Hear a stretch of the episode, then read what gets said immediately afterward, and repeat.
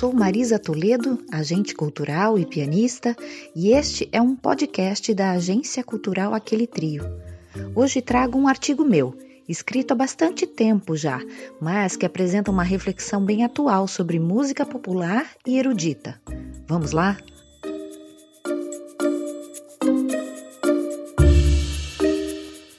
Popular ou erudito? Qual é a diferença? Tá aí uma ótima pergunta.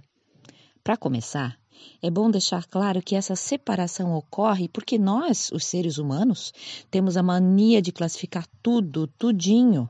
A gente coloca os seres vivos, animal ou vegetal, separados por reinos, espécies e gêneros. Também coloca os alimentos organizados nos supermercados por gôndolas, seções, plaquinhas. Em casa guarda tudo dentro de caixinhas, pastas, gavetas, porões, sótãos. E coloca também as artes, separadinhas em épocas, estilos, períodos, culturas. Bom, organizar ajuda a gente a entender o mundo em que vivemos. Isso não é de todo ruim. Acontece que o Sr. Ludwig van Beethoven, um alemão nascido em 1770, não tinha a mínima ideia de que sua música seria enquadrada no período clássico da história, nem que ele seria classificado como um músico de transição para o período romântico, nem de que sua obra seria chamada de erudita, afinal. Na verdade, compositores como ele, que a gente costumou chamar de clássicos, na verdade o termo correto é erudito, eram muito populares no seu tempo. Mozart era conhecidíssimo na Áustria do século XVIII e em muitos lugares da Europa. Suas canções e obras eram assobiadas nas ruas pelas pessoas comuns. E isso num tempo em que não existia rádio, discos, muito menos MP3.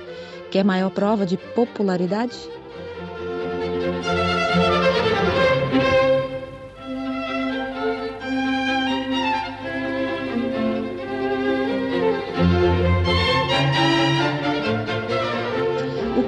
É que nossa estrutura de ensino-aprendizagem de música também veio importada de lá. Fomos colonizados por europeus. Bingo! Por séculos entendeu-se que o que era bom, de qualidade, era só o que se fazia em Paris ou em Viena. Daí a nós, brasileiros do século XXI, conhecermos e ainda estudarmos muito a música europeia. Como esse estudo está muito bem sistematizado há uns 200 anos, mais ou menos, convencionou-se chamá-lo de erudito.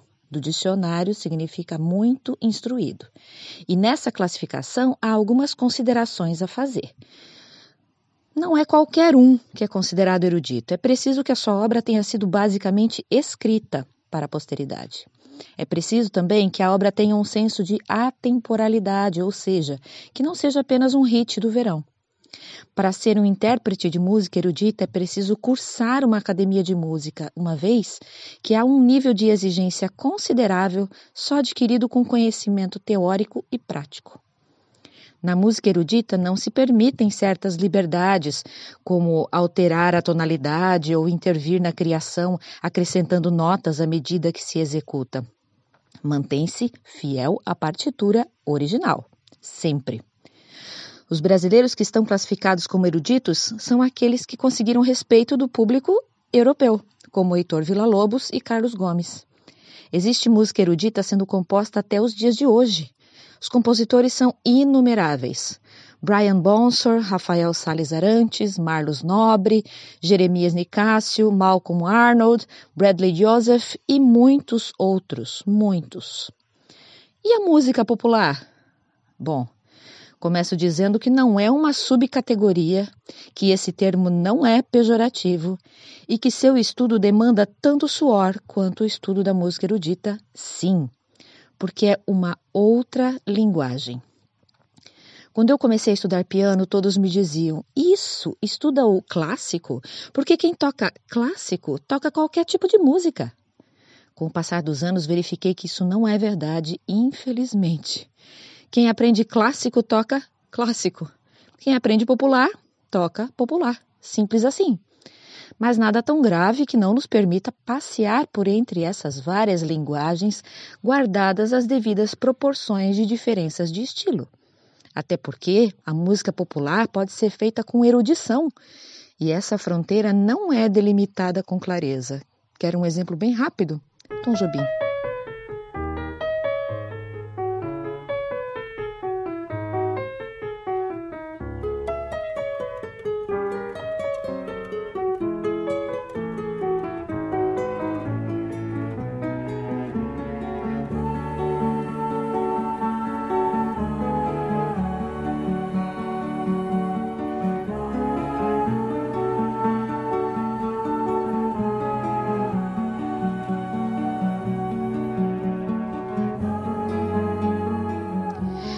Geralmente a música popular é mais curta que a erudita. É transmitida oralmente ou através de gravações, ou através de registros musicais cifrados, o que, convenhamos, dá muita liberdade para a execução.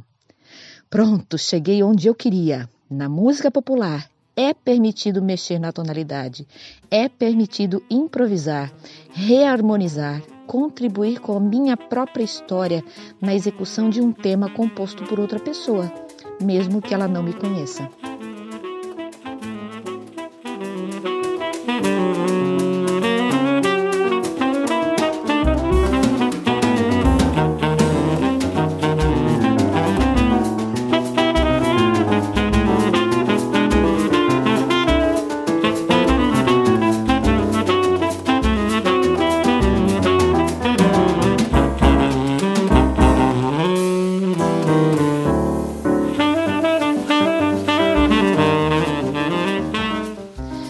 Da música popular nas escolas ainda há muito para se construir, no que diz respeito a métodos escritos e metodologia aplicada.